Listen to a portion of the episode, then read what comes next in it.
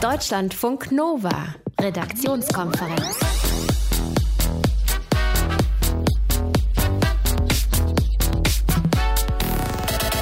Aus Free Dennis wird nach 367 Tagen Dennis Free. Der deutsch-türkische Journalist wurde aus der Untersuchungshaft entlassen von der natürlich vollkommen unabhängigen Justiz in der Türkei, die ganz plötzlich den Fall bearbeitet hat, nachdem der türkische Ministerpräsident Yildirim bei Angela Merkel recht freundschaftlich zu Gast war dieser Tage. Wir fragen im Berliner Hauptstadtstudio nach, wie es da weitergeht. Verena von Keitz ist heute Abend mit dabei. Hallo.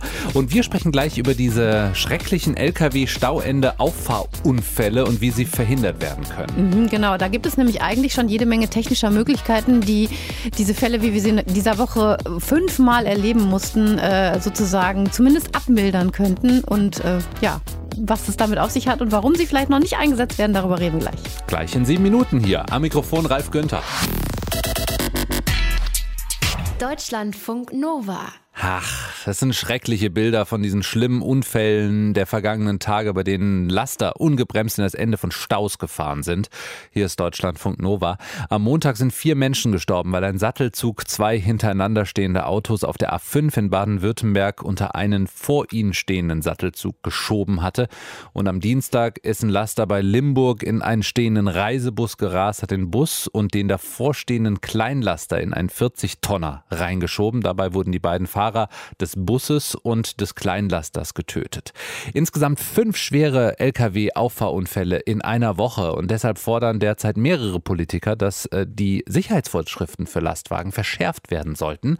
Das klingt nach einem guten Ansatz, Verena von Keitz aus unserem Team, wird es demnächst also vielleicht tatsächlich sicherer auf der Autobahn, besonders am Stauende? Ja, das wäre natürlich sehr wünschenswert und toll. Natürlich sind solche Forderungen gut, allerdings sind sie überhaupt nicht neu, muss man sagen.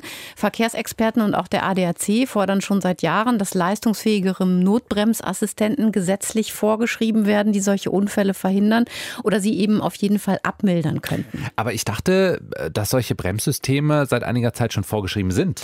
Ja, das sind tatsächlich, die sind tatsächlich vorgeschrieben seit Oktober 2015, aber nur für neu zugelassene Lastwagen ab 8 Tonnen verpflichtend. Ältere LKWs müssen nicht nachgerüstet werden, deswegen fahren auf deutschen Autobahnen in der Mehrzahl noch LKWs ohne solche Sicherheitssysteme. Aber die, die das haben, sind sicherer unterwegs. Äh, kannst du auch nicht so sagen, denn diese Systeme bremsen nur ein klein wenig ab. Also das Prinzip ist so, der LKW hat ein Abstandswarnsystem. Das heißt, wenn du dich als LKW-Fahrer ungebremst einem Hindernis näherst, dann warnt dich dieses System erstmal, indem es blinkt und piept. Und wenn du dann nicht reagierst, dann bremst dich das Notbremssystem automatisch auf 70 km/h runter. Puh, das heißt, äh, du fährst dann immer noch mit satten 70 Kilometern pro Stunde voll in das Stauende rein. Ja, leider ist es so. Ab November wird diese Vorschrift zwar noch ein bisschen verschärft. Dann müssen die Systeme es schaffen, auf 60 Stundenkilometer abbremsen zu können. Viele LKWs sind damit auch schon ausgerüstet, aber auch das ist viel zu wenig, um schwere Unfälle zu verhindern. Ich habe mir heute ein Video angeguckt von einem Crashtest, den der ADAC schon mal im Jahr 2011 gemacht hat. Und da ist so ein relativ kleiner LKW, nur 5,5 Tonner, der in zwei hintereinander stehende PKWs fährt. Und zwar mit 70 Stundenkilometer. Und danach sind die beiden Autos wie weggebombt. Also das hat mich wirklich äh, sehr schockiert. Also total platt an die Wand gedrückt. Und wenn das bei einem kleinen Laster von 5,5 Tonnen schon so aussieht, bei 70 Stundenkilometer, dann weißt du, was bei einem 40 Tonner passiert. Aber wäre es technisch nicht auch möglich, einen LKW in kurzer Zeit komplett auf Null abzubremsen? Ja, das ist durchaus möglich und zwar in der gleichen Zeit, die die Systeme jetzt benötigen, um 10 Stundenkilometer langsamer zu werden. Es sind wohl auch schon einige LKWs mit besseren Bremssystemen ausgestattet als gesetzlich vorgeschrieben. Das hat der ADAC in einem Fest Test festgestellt. Und der ADAC fordert deshalb auch, dass die gesetzlichen Vorgaben eigentlich diesen technischen Möglichkeiten angepasst und verschärft werden müssten. Jetzt hört man auch immer wieder, dass die Lasterfahrer diese Bremssysteme einfach auch ausstellen, dann hast du natürlich auch keinen Schutz. Ja, klar. Also ein Grund ist, dass die äh, Lkw-Fahrer mit den Bremssystemen schlechter überholen können, weil sie dann nicht so dicht an den Vorder-Lkw auffahren können und der Überholvorgang dann länger dauert, wenn du früher ausscheren musst ne, und so nebenher tuckelst. Mhm. Die Systeme lassen sich auch ganz einfach ausschalten. Man kann fast sagen, also man muss gar nichts machen. Also entweder einen Knopf drücken oder auch wenn du aufs Gas trittst, dann schaltest du es damit aus, äh, während dein Gefährt gerade automatisch bremst. Auch da müsste man sagen, bräuchte man andere gesetzliche Vorschriften und Kontrollen. Und wenn du jetzt nochmal drauf guckst, wirklich Unfälle verhüten zu wollen mit LKWs, dann musst du natürlich auch nochmal an einem ganz anderen Punkt ansetzen, also an dem Problem, dass viele LKW-Fahrer unter sehr großem Druck stehen, sehr übermüdet sind und ähm, sie haben zum Beispiel das Problem, dass sie zwar gesetzlich vorgeschriebene Pausen einhalten müssen, aber auf den Rastplätzen gar keine Stellflächen mehr finden. Hm, deswegen stehen die dann vor den Rastplätzen oder einfach an der Seite in den Kurven in genau, der Abfahrt. Genau, an der Auffahrt und der Abfahrt. Und Unfallforscher weisen darauf hin, dass wenn die Lkw-Fahrer an diesen Stellen parken, dass sie sich gar nicht wirklich entspannen können, weil sie eben immer das Gefühl haben, oh, es könnte jetzt noch jemand nah an mir vorbeirauschen. Und das wirkt sich dann eben wieder auf ihre Aufmerksamkeit und Konzentrationsfähigkeit aus. So, generell fahre ich auf der Autobahn eigentlich immer auf der rechten Spur. Nur zum Überholen gehe ich mal auf die mittlere oder die linke Spur. Allerdings, wenn ein Stau naht, dann gehe ich immer auf die mittlere oder die linke Spur, weil ich irgendwie das Gefühl habe, ich will einfach nicht bei den LKWs sein, wenn es einen Stau gibt. Und da ist dein Bauchgefühl durchaus hm. richtig. Also es ist keine schlechte Idee. Das empfehlen auch viele Verkehrsexperten. Allerdings solltest du das tatsächlich vorausschauend machen und nicht erst, wenn du schon stark abgebremst hast, dann plötzlich noch nach links ausscheren. Sonst hängt dir vielleicht nicht der LKW hinten drin, aber der nächste ja. PKW. Was grundsätzlich auch empfohlen wird, ist natürlich frühzeitig bremsen, sobald du irgendwie äh, merkst, da ist ein Stau vor mir und dann Abstand, Abstand, Abstand halten zu dem vor dir stehenden oder fahrenden Fahrzeug. Also wenn du da sozusagen immer noch so ein bisschen Luft hast, einmal wenn jemand von hinten kommt, dann ist sozusagen noch ein bisschen ähm, Puffer und auch du hast die Möglichkeit auszuweichen. Ne? Mhm. Wenn du so dicht an dicht mit der Stoßstange stehst, dann geht das natürlich nicht. Und auch immer schön in den Rückspiegel gucken, ob von hinten was angerauscht kommt, zum Beispiel auch ein Rettungswagen. Mit leistungsstarken automatischen Bremssystemen können Unfälle von Lastern verhindert werden. Deshalb fordern viele Experten und Politiker strenge Gesetze, damit es bald etwas besser wird, nachdem es jetzt in dieser Woche fünf wirklich schwere Unfälle gegeben hat.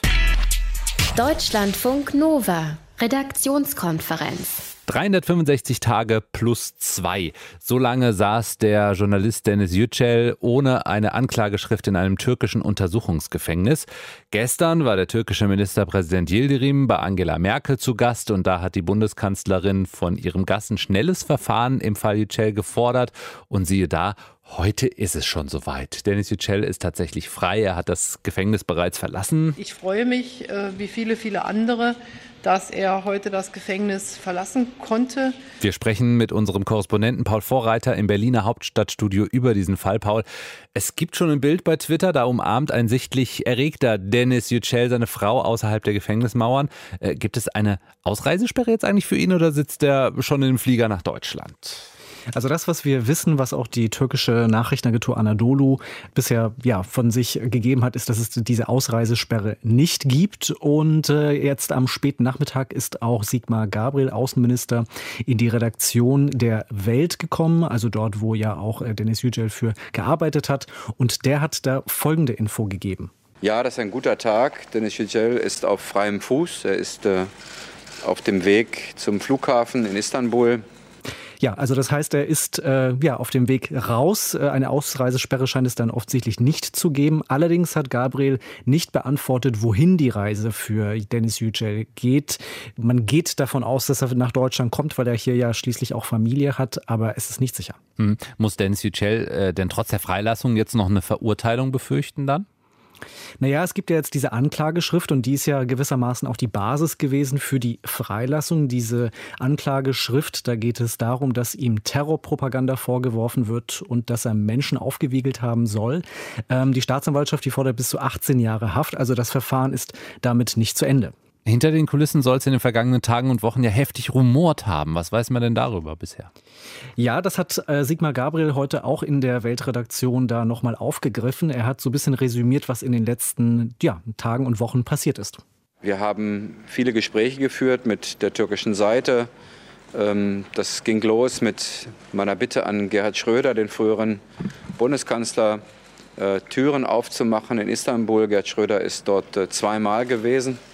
Ähm, ich habe sehr viele Gespräche geführt mit meinem Amtskollegen Mevlüt Cavusoglu, dem ich besonders dankbar bin. Er ist der gewesen, der sich auf den Weg gemacht hat, neues Vertrauen zu bilden. Er ist der, der Möglichkeiten geschaffen hat, zu sprechen.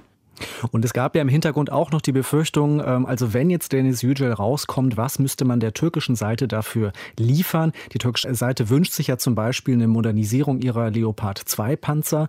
Und da hatte Kanzlerin Merkel gestern bereits, als der türkische Ministerpräsident Yildirim zu Besuch war, gesagt, dass es diese Entscheidung zu den Panzern, dass die erstens mit dem Fall Yücel nicht zusammenhinge und zweitens, dass dazu erst die kommende Regierung eine Entscheidung fallen würde. Und auch dazu hat Sigmar Gabriel heute ja den Eindruck vermittelt, dass er hier auf jeden Fall Klarheit schaffen möchte. Ich kann Ihnen versichern, es gibt keine Verabredungen, Gegenleistungen oder wie manche das nennen, Deals in dem Zusammenhang. Dies, darauf legt auch die türkische Seite großen Wert. In dem Zusammenhang des Verweises darauf, dass es keine politische Einflussnahme mit Ausnahme der Verfahrensbeschleunigung gegeben hat, liegt schon sozusagen die Ursache dafür, dass es bei uns nie Gegenstand von Gesprächen war. Ja, jedenfalls sind da, glaube ich, nicht alle so richtig davon überzeugt. Sevim Dardelen, ähm, linken Politikerin, sagte heute Mittag im Deutschlandfunk, dass äh, sie ja eigentlich eher in der Regel davon ausgeht, dass die türkische Seite sich ja als Gegenleistung etwas wünscht und dass man höchstwahrscheinlich erst in 30 Jahren herausfindet, was das denn genau sein könnte, wenn dann das Auswärtige Amt seine Archive öffnet. Dennis Yücel ist jetzt frei. Über 100 weitere Journalisten nicht. Gab es denn auch neue Entwicklungen bei anderen inhaftierten Kollegen Dennis Yücels? Nach der Freilassung Yücels sitzen ja jetzt noch fünf Deutsche aus politischen Gründen in der Türkei in Haft. Das hat das Auswärtige Amt heute nochmal gesagt. Äh, auch da sagte Gabriel, dass man eine Verfahrensbeschleunigung erreichen möchte. Allerdings gibt es da nach wie vor keine Lösung und man müsse daran weiter arbeiten. Das hat auch Kanzlerin Merkel heute nochmal gesagt. Ähm, wir wissen, dass es noch weitere, vielleicht nicht ganz so prominente Fälle von Menschen gibt, die in türkischen Gefängnissen sind. Und auch für sie erhoffen wir eine ähm, schnelle Behandlung der Rechtsverfahren und Rechtsstaatlichkeit. Das will ich dann noch hinzufügen. Das habe ich gestern auch dem türkischen Ministerpräsidenten noch einmal gesagt. Und wir erfahren heute, dass in der Türkei ein Gericht drei prominente türkische Journalisten verurteilt hat zu lebenslanger Haft wegen des Vorwurfs, die hätten ähm, Verbindungen zur Gülen-Bewegung. Das ist ja die Bewegung, die ja hinter dem Putschversuch stecken soll, dem gescheiterten Putschversuch. Zumindest ist das die Lesart der türkischen Regierung. Also man kann schon sagen, auch nach der Freilassung von Denis Yücel ist die Frage des Umgangs mit Journalisten in der Türkei weiterhin äh, ein, ja, ein ungelöstes Problem auch im deutsch-türkischen Verhältnis. Aber aus Free Dennis wird Dennis is free jetzt erstmal. Paul Vorreiter war das aus dem Deutschlandfunk Nova Hauptstadtstudio in Berlin über die Freilassung des deutsch-türkischen Journalisten. Deutschlandfunk Nova Redaktionskonferenz. Tag 3 nach Florida, dem Massaker, bei dem ein 18-Jähriger an einer Schule 17 Menschen erschossen hat und viele verletzt hat. Und natürlich geht es auf Twitter wieder rund und dabei äußern sich gerade auch die Schülerinnen und Schüler, die den Amoklauf überlebt haben, mit einer ganz klaren Ansage. Verena von Keitz aus dem Deutscherfunk Nova Team. Welcher? Ähm, sie wehren sich dagegen, dass die republikanische Politikerin Tommy Laren getwittert hat, die Linken sollten doch die Familien wenigstens 24 Stunden in Ruhe lassen, bevor sie wieder ihre Anti-Waffen- und Anti-Waffenbesitzer-Agenda vorantreiben. Es würde hier nicht um eine Schusswaffe gehen, sondern um einen weiteren Wahnsinnigen. Und dazu wollten mehrere Schüler, die während des Shootings in der Schule waren, äh, sich äußern, weil sie es nicht so stehen lassen wollten. Wie haben sie denn reagiert? Mehrere Schüler haben geantwortet, wie Carly Novell, 17 Jahre alt. Die hat sich zwei Stunden im Schrank verstecken müssen, während der Täter ihre Mitschüler umgebracht hat. Und sie schrieb am gleichen Tag auf Twitter, äh, sie waren nicht da, sie wissen nicht, wie sich das angefühlt hat. Schusswaffen geben diesen ekelhaften Leuten die Möglichkeit, andere Menschen zu töten. Es geht hier um Schusswaffen und um all die Leute, deren Leben plötzlich vorbei ist wegen der Waffen. Und Kali sagte äh, dem Online-Magazin BuzzFeed, dass sie nicht versteht, warum sie nicht trauern und gleichzeitig ihre Stimme erheben können sollte. Gehen denn die meisten Reaktionen Reaktionen der Schüler in diese Richtung? Ja, was man so liest, das äh, geht auf jeden Fall in diese Richtung. Auch David Hock, äh, einer der Schüler, forderte auf CNN sehr klar, dass jetzt was passieren muss. What we really need is action. Because we can say, yes, we're going to do all these things, thoughts and prayers. What we need more than that is action. Please, this is the 18th one this year. That's unacceptable. Also er sagt, ne, der 18. Anschlag mit Waffen in diesem Jahr, was ja noch sehr jung ist. Und er meinte einfach mit Action auch ganz klar eine Verschärfung der Waffengesetze. Schüler fordern nach dem Massaker an einer Schule mit 17 Toten und vielen Verletzten, dass irgendwas passiert, endlich mal. Und der Besitz von Waffen eingeschränkt wird.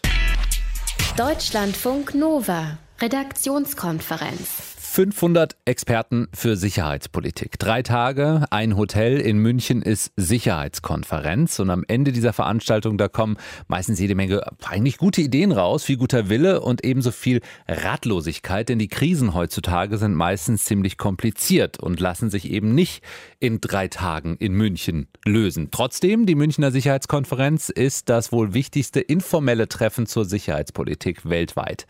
Bettina Klein ist für uns in München. Bettina, für Deutschland dabei sind unter anderem noch Außenminister Sigmar Gabriel und Bundesverteidigungsministerin Ursula von der Leyen. Welche prominenten Teilnehmer aus dem Ausland werden denn erwartet und sind gekommen? Also die Liste ist wirklich sehr, sehr lang und ziemlich beeindruckend, wie eigentlich jedes Jahr. Es sind 20 Regierungschefs alleine da. Es sind Dutzende Außen- und Verteidigungsminister, viele Parlamentsdelegationen, übrigens auch aus den USA und von dort äh, vertreten auch äh, James Mattis, der Verteidigungsminister und der Sicherheitsberater aus dem Weißen Haus, H.R. McMaster. Die werden hier natürlich unter, dem, unter der Überschrift, wie geht es weiter in der Trump-Ära, auch mit besonderer Spannung erwartet. Eine große Kongressdelegation. Es sind, glaube ich, 50 Parlamentarier aus dem Deutschen Bundestag da. Die Liste ist sehr, sehr lang und äh, geht eben auch hin bis zu Regierungschefs und Ministern aus vielen Staaten des Nahen Ostens, also aus dem Iran, aus Saudi-Arabien, aus Kuwait. Israels Regierungschef Netanyahu ist zum ersten Mal mit dabei. Also das wird wieder ein Stell dich ein von nicht nur Experten, sondern wirklich auch von Entscheidungsträgern hier sein in diesen 48 Stunden in München. Der Chef der Münchner Sicherheitskonferenz, Wolfgang Ischinger, der hat im Vorfeld Folgendes gesagt gesagt? Wir erleben einen gewissen Zerfall von Ordnung.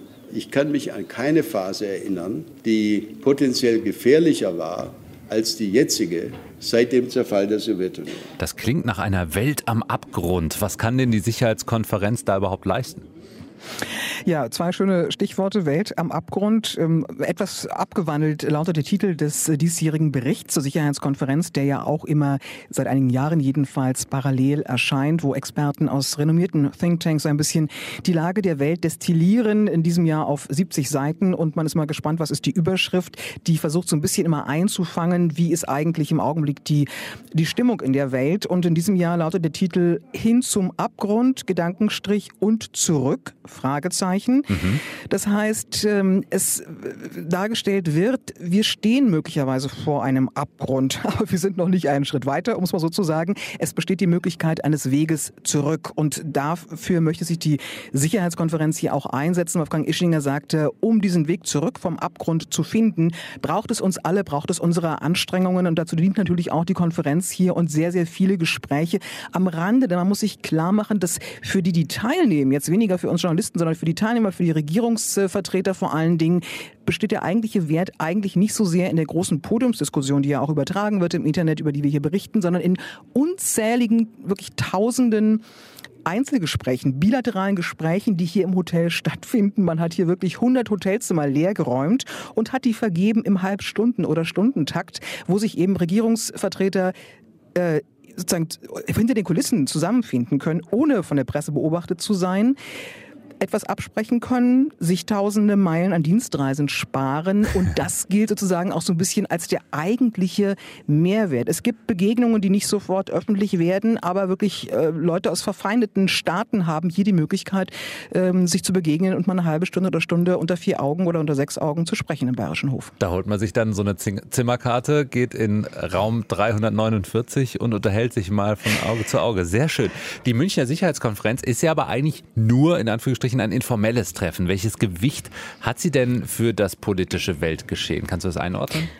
Ja, also das, wie ich es eigentlich gerade äh, beschrieben habe, das ist der eigentliche Wert. Hier werden natürlich keine Entscheidungen getroffen. Und die Kritiker, äh, von denen es ja einige gibt, es werden auch in diesem Jahr wieder Gegendemonstrationen erwartet. Die kritisieren ja unter anderem, dass das so ein bisschen äh, closed shop hier ist und man weiß nicht so richtig, was hier eigentlich vonstatten geht. Aber das ist eigentlich genau einer der, der Werte, die sozusagen es für die Teilnehmer hier auch wichtig machen. Es ist ein ein Forum, wo Gedanken ausgetauscht werden, wo geredet wird und wo wirklich auf sehr hohem Niveau ein sehr, sehr dichtes Programm ähm, einfach jedes Jahr geplant wird. Das würde für zwei Wochen reichen. Das ist aber hier in 48 äh, Stunden gepresst sozusagen. Und das ist auch so ein bisschen der Charme. Es ist eigentlich ein Überangebot von klugen Leuten, die sich Gedanken machen, die auf offener Bühne darüber sprechen. Auch Kritiker kommen zu Wort. Also vorhin zum Beispiel äh, habe ich Claudia Roth von den Grünen gehört, die sehr, sehr kritische Fragen an NATO-Generalsekretär Stoltenberg gestellt hat. Das auf offener Bühne und da wird diskutiert. Und das ist ein Wert. Die äh, Weltlage wird hier nicht sozusagen äh, sofort besser werden, aber es ist sozusagen ein Diskussionsforum, das für die Teilnehmer sehr, sehr wichtig ist. Bettina Klein, live aus München von der 54. Sicherheitskonferenz, die geht bis Sonntag. Deutschlandfunk Nova, Redaktionskonferenz. Immerhin noch zweistellig, die SPD in den aktuellen Umfragen und immerhin noch vor der AfD. Wenn das als positiv hervorgehoben wird, dann äh, muss es wirklich schon schlimm sein. 16 Prozent Zustimmung gibt es laut ARD Deutschland Trend nur noch für die Sozialdemokratische Partei Deutschlands. Und dabei ist die GroKo ja noch nicht mal beschlossene Sache. Woran liegt's? Liegt die Verantwortung bei dem wechselhaften ehemaligen Vorsitzenden Martin Schulz oder doch eher bei dem stänkernden Juso-Vorsitzenden Kevin Kühnert? Darüber haben wir gesprochen heute mit Jessica Rosenthal. Sie ist die Stellvertreterin von Kevin Kühnert bei den Jusos. Frau Rosenthal, Kevin Kühnert tut mit seiner No-Kroko-Kampagne durch Deutschland momentan. Wie viel Schuld trägt er denn an diesen schlechten Umfrageergebnissen? Also ich denke, dass er daran überhaupt keine Schuld trägt ähm, weil alles, was wir machen, ist in einem demokratischen Prozess eine andere Meinung abzubilden, als das ähm, der Parteivorstand in der großen Summe tut. Aber es ist nicht so, dass wir eine Krise der Sozialdemokratie heraufbeschwören, indem wir unsere Meinung sagen. Ich denke, dass die Umfrageergebnisse ein momentaner Zustand sind, aber nicht das sind, was wir äh, am Potenzial haben. Und ich denke schon, dass es eben auch zeigt, dass das Problem mit der Glaubwürdigkeit eben doch ein massives ist und dass wir in der Position, dass wir gegen die große Koalition uns aussprechen, schon auch die richtige Position vertreten. Trotzdem sind Umfragen Umfragen und man muss sehen, wie sich das langfristig entwickelt. Aber ist es nur die Glaubwürdigkeit, weil es ist doch viel hin und her. Schulz als Außenminister, dann doch nicht, Nahles als kommissarische Vorsitzende, dann doch nicht und bald dann doch richtige Vorsitzende, wenn sie gewählt wird. Die Etablierten in der Partei für die Große Koalition, die Jusos, ganz dagegen. Ein Grund für das schlechte Image der SPD könnte doch auch tatsächlich diese Zerrissenheit sein, oder nicht? Ich denke, ein Grund für dieses Ergebnis sind sicherlich auch die Personaldebatten, die geführt worden sind, obwohl ja alle Beteiligten sich ganz klar dagegen ausgesprochen haben, dass jetzt über Personal gesprochen wird. Die Inhalte des Koalitionsvertrags und auch die inhaltliche Ausrichtung der SPD sind weniger vorgekommen in der letzten Zeit. Und natürlich denke ich schon, dass das auch geschadet hat. Und ich hoffe, dass diese Personaldebatte jetzt zurücksteht, dass wir über die Inhalte streiten können. Wir alle sind uns einig, dass wir uns erneuern müssen und ganz unabhängig davon, wie der Mitgliederentscheid ausgeht, werden wir als Jusos dazu stehen ähm, und die andere Seite wird hoffentlich auch dafür stehen. Und dann gilt es halt, ähm, die SPD zu erneuern, wie wir das auch immer gesagt haben. Aber jetzt 16 Prozent, vielleicht werden es noch 15, 14, 13, irgendwann wird es einstellig. Äh, welche Auswirkungen hatten so ein Umfragetief auf eure No-GroKo-Kampagne? Erstmal keine, weil wir eine Position vertreten, eine inhaltliche Position. Wir sind der Überzeugung, dass eine große Koalition für die SPD und für das Land nicht der richtige Weg sind und dafür treten wir ein. Langfristig müssen wir natürlich gucken, warum gibt es dieses Umfragetief? Und aus meiner Sicht ist das ganz klar auch auf inhaltliche Defizite zurückzuführen, eine inhaltliche Erneuerung, die die SPD braucht. Ich glaube, wir müssen unser Versprechen, dass wir eben für die Gerechtigkeit in diesem Land stehen, auch angesichts dessen, dass 45 Haushalte so viel besitzen wie die Hälfte der Bevölkerung, das muss wieder SPD-Thema sein. Und ich bin mir ganz, ganz sicher, dass das Potenzial, was wir haben, viel, viel größer ist und dass Olaf Scholz, und da bin ich mir mit ihm auch einig, recht hat, wenn er sagt, wir wollen wieder die stärkste Kraft in diesem Land sein. Das ist nichts, was nie wieder passieren wird. Ich bin mir sicher, wir können das wieder schaffen und ähm, ich werde auch dafür arbeiten und wir als Jusos arbeiten dafür, dass es wieder dazu kommt. Das, was Sie gerade gesagt haben, dass die SPD sich eigentlich einig ist, man muss sich erneuern. Welche Ideen gibt es denn da von euch, von den Jusos? Soziale Gerechtigkeit nach vorne stellen, okay, aber damit ist es ja jetzt auch nicht unbedingt gut gegangen bei der Wahl. Denke, wir haben dieses soziale Gerechtigkeitsthema zwar verbal gespielt, aber die Menschen hatten eigentlich keine Vorstellung davon, was wir da eigentlich meinen. Und das ist eben der entscheidende Punkt, wo wir auch sagen, wir brauchen inhaltliche Erneuerung. Wir müssen uns auch intern mal wieder darüber streiten, was wir eigentlich damit meinen. Und für mich gehört sowas wie eine Vermögenssteuer zum Beispiel ganz entscheidend dazu, weil es eben so ist, dass einige Menschen hier nur von ihrem Vermögen leben können, während sich andere abrackern und trotzdem in Armut leben müssen. Und ich glaube nicht, dass das eine eine Form ist, in der wir als Gesellschaft gerecht miteinander zusammenleben können und dass es so sein muss, sondern wir können das gestalten und das muss die SPD wieder tun. Deswegen ist das auf jeden Fall ein ganz entscheidender Punkt, aber auch sowas wie Digitalisierung, das ist immer so ein großes Wort, ähm, aber letzten Endes betrifft uns das alle. Wenn man zum Beispiel morgens aufwacht und das Erste, was man liest, ist eine Nachricht vom Arbeitgeber und man ist eigentlich schon direkt dabei zu antworten und zu überlegen, was macht man jetzt, dann hat diese Digitalisierung auch direkt Einfluss auf jeden und jede einzelne von uns. Und da muss auch die Politik Antworten finden oder können wir auch Antworten finden. Das können wir gemeinsam gestalten, ähm, dass es zum Beispiel auch sowas gibt wie Zeiten der Nichterreichbarkeit. Etwas, was zum Beispiel im Koalitionsvertrag überhaupt keine Rolle spielt. Und auf diese großen Fragen brauchen wir Antworten. Ähm, das klingt immer sehr abstrakt, aber das ist auch für den Einzelnen am Ende dann sehr konkret. Die stellvertretende JUSO-Vorsitzende Jessica Rosenthal in Deutschlandfunk Nova. Danke. Deutschlandfunk Nova, Redaktionskonferenz. Dafür liebe ich diese Arbeit so sehr hier, dass wir immer und immer wieder ein erstes Mal haben. Und das ist das erste Mal in meinem Leben, dass ich das Wort Käferkot benutze. In, Stuttgart gibt es gerade einen verrückten Verdacht, nämlich die Bahn sagt, irgendjemand hätte im Park am Bahnhof den Kot eines Juchtenkäfers ausgelegt. Käferkot. Und äh, derjenige hat damit die Fällung von mehreren Bäumen um Jahre verzögert. Verena von Keitz, was ist das für eine Geschichte, bitte? Ja, Juchtenkäfer, äh, über dessen Kot wir heute reden, der ist ja das Symbol für den Widerstand gegen das Projekt äh, Stuttgart 21 beziehungsweise gegen das Fällen der Bäume im Park für den Ausbau des Stuttgarter Bahnhofs. Und in der letzten Woche wurden tatsächlich 100 Bäume für das Projekt gefällt in dem äh, Park und sechs davon waren Juchtenkäfer-Verdachtsbäume. Also äh, man mutmaßte, dass diese Tierchen in Bäumen nisten und dieser Juchtenkäfer ist eben streng geschützt, da nistet nur in sehr alten Bäumen und man hatte Käferkot dran gefunden und deshalb hat sich alles sehr lang verzögert mit den Bauarbeiten. Möglichkeiten. Okay, aber wie kommt die Bahn darauf, äh, dass das alles manipuliert wurde, dass der Käferkot dort extra dran geschmiert wurde oder was? Die Bahn sagte, sie hätte jetzt nach dem Fällen der Bäume gar keine Hinweise auf den Juchtenkäfer in den Bäumen gefunden, aber ein Fläschchen in einer der Baumhöhlen, die sich nach dem Fällen sozusagen kundgetan hat. Mhm. Darin war wohl Käferkot und auch Flügeldecken. Was sagen denn die äh, Naturschützer dazu, äh, die sich für den Erhalt des Parks einsetzen? Die sagen, äh, das sei ein äh, absurder Vorwurf. So etwas habe niemand aus ihren Reihen getan. Damit wolle die Bahn, Bahn wohl eher ablenken von ihren eigenen Problemen. Und der Natursch Naturschützer, so heißt er, Gerhard Pfeiffer vom BUND, der hält den Manipulationsverdacht für unrealistisch, weil es wohl ganz schwierig ist, an Juchtenkäferlarven oder Kot heranzukommen, weil die eben im Inneren der Baumhöhlen nisten, wo man halt sozusagen gar nicht als Mensch drankommt.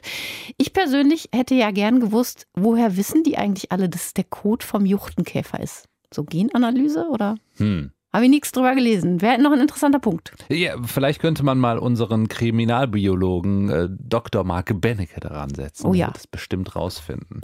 Sowieso. Es gibt anscheinend Menschen, also wenn das stimmt, ne, die Käferkot sammeln. Deutschlandfunk Nova. Redaktionskonferenz. Kameras überwachen einen öffentlichen Platz. Die Daten schicken sie an eine Polizeizentrale. Dort erkennt ein Computer auffällige Bewegungen, zum Beispiel wenn jemand angegriffen wird. Die Maschine gibt den Polizisten ein Signal. Die schicken ihre Kollegen los. Zwei Minuten später wird der Verdächtige geschnappt.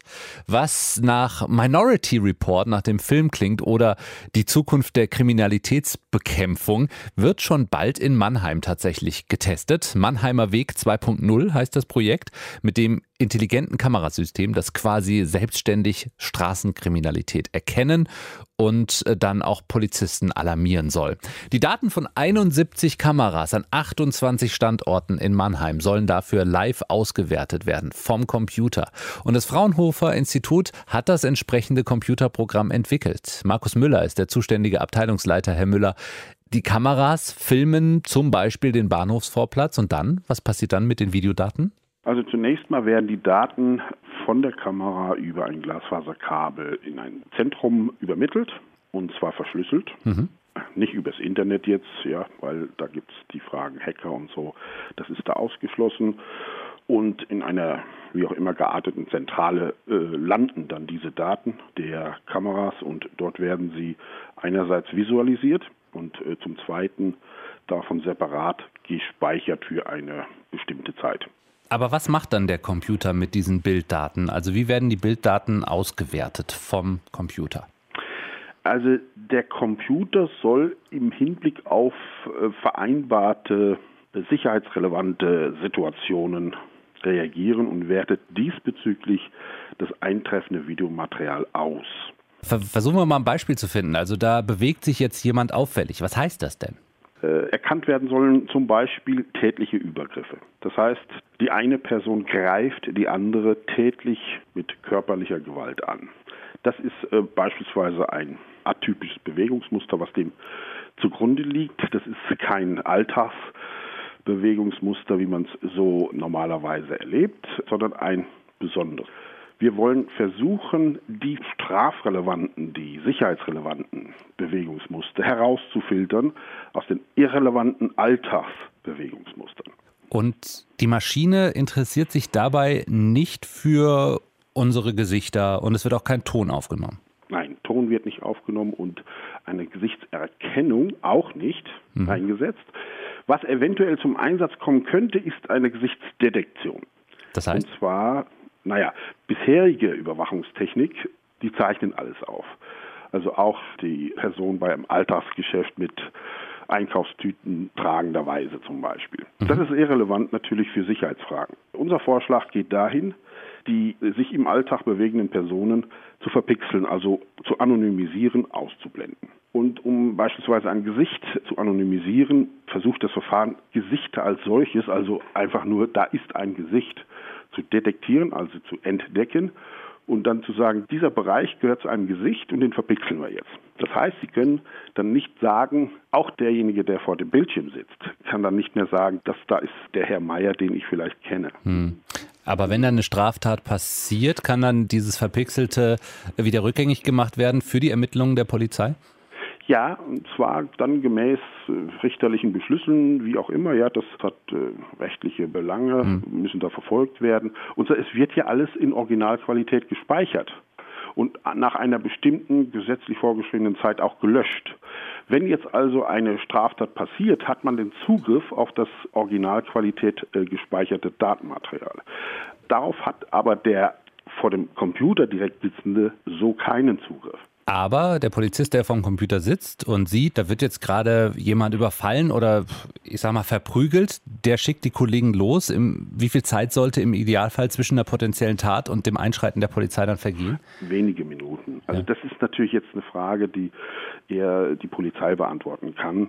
Aber es, es geht da um wenige Minuten. Also es wird äh, ein Vorfall erkannt als solcher. Dann gehen wir von zwei, drei Minuten aus, dass dann Nehmen wir den Bahnhofsvorplatz. Da ist ja direkt dann äh, eine Möglichkeit gegeben, dass äh, Polizeikräfte unmittelbar sehr schnell vor Ort sind. Jetzt kann ich mir vorstellen, Maschinen können mittlerweile sogar sehr, sehr viel mehr. Glauben Sie, äh, glauben Sie, ist es in der Zukunft möglich oder auch jetzt schon vielleicht anhand spezieller Bewegungsmuster Straftaten vorherzusehen, zuverlässig vorherzusehen und vorher schon einzuschreiten? Denken wir mal an den Vorfall Bonner Hauptbahnhof 2012. Da hatten zwei Personen eine blaue Sporttasche abgestellt. Das war ein versuchter Bombenanschlag. Jetzt ist es so, dass erstens wir Software in Entwicklung haben, die herrenlose Gegenstände als solche detektieren soll und dann auch wieder den menschlichen Entscheidungsträger einen Hinweis zukommen lassen soll, schau hier bitte mal hin, das ist wahrscheinlich ein abgestellter Gegenstand und guck ihn dir bitte mal an, ob das was ist. Das zweite ist, äh, weil Sie Bewegungsverhalten ansprachen. Es ist in der Tat eine Überlegung, das Bewegungsverhalten der anonymisierten Person zu analysieren dahingehend, ob es abweicht vom Reisenden. Das heißt, der zum Terroranschlag bereite zeigt ein anderes Bewegungsverhalten im Bahnhofsbereich als der Reisende, also der, der eine Reise antreten möchte oder davon kommt oder einen Reisenden abholen möchte. Markus Müller vom Fraunhofer Institut über ein intelligentes Kamerasystem in Mannheim, das selbstständig Straßenkriminalität erkennen soll und dann einen menschlichen Polizisten alarmiert. Deutschlandfunk Nova Redaktionskonferenz. Unsere Wissensnachrichten gibt es tagsüber immer so gegen Viertel vor. Heute Abend das Best-of daraus jetzt von Raphael Krämer. Deutschlandfunk Nova. Wissensnachrichten. Der australische Feuerkäfer sucht zwar das Feuer, verbrennen will er sich aber auch nicht. Forscher der Universität Bonn haben in einer neuen Studie ermittelt, wozu der australische Prachtkäfer seine Wärmesensoren braucht. Der Käfer kann mit zwei Infrarotorganen am Hinterleib Wärme erkennen und darauf reagieren. Bis jetzt wurde angenommen, dass er damit Waldbrände aufspürt. Der Feuerkäfer legt nämlich seine Eier im Holz verbrannter Eukalyptusbäume ab. Seine Larven ernähren sich dann von dem toten Holz. Die Bonner Forscher sagen jetzt, der Feuerkäfer braucht seine Wärmesensoren wohl einfach dazu, um sich nicht die Füße zu verbrennen. In einem Experiment befestigten sie die Käfer an einer Nadel.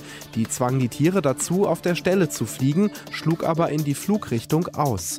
Die änderte der Käfer immer, wenn die Forscher ihn mit einer Wärmelampe anstrahlten. Er flog immer von der Wärme weg und nicht zu ihr hin.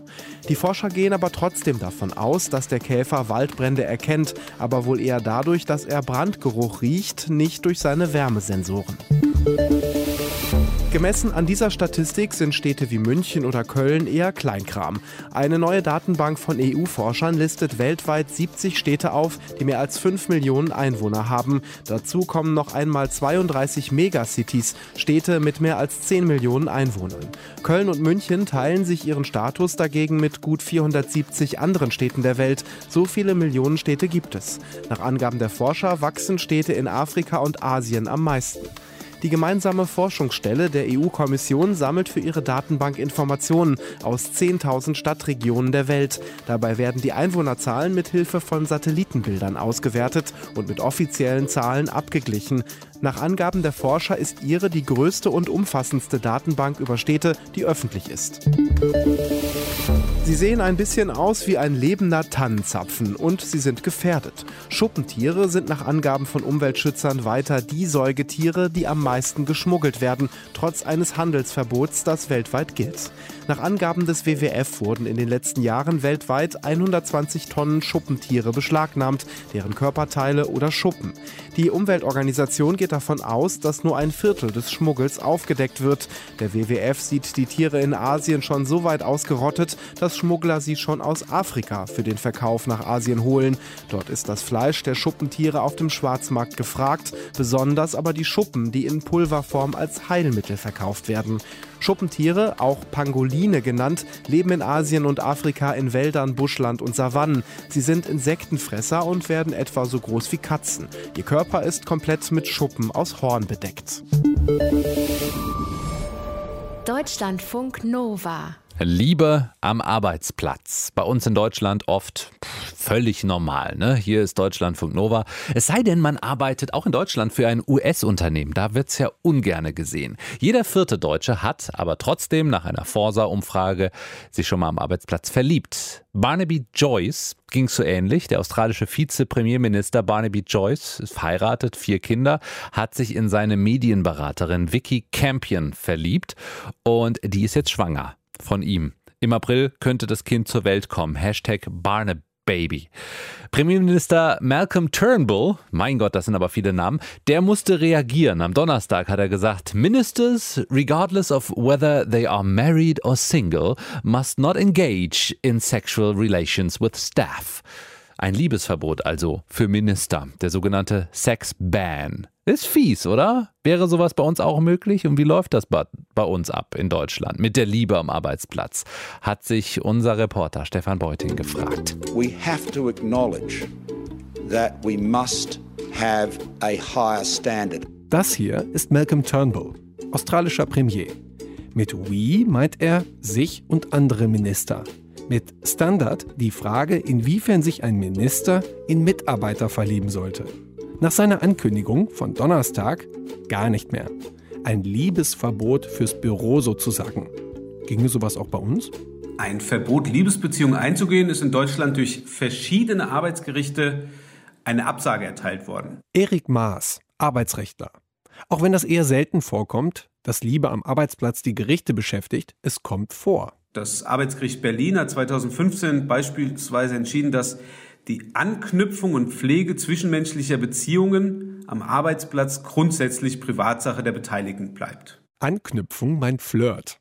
Pflege? Ja, wahrscheinlich alles außer Sex. Herrlich, wenn Recht auf Liebe trifft.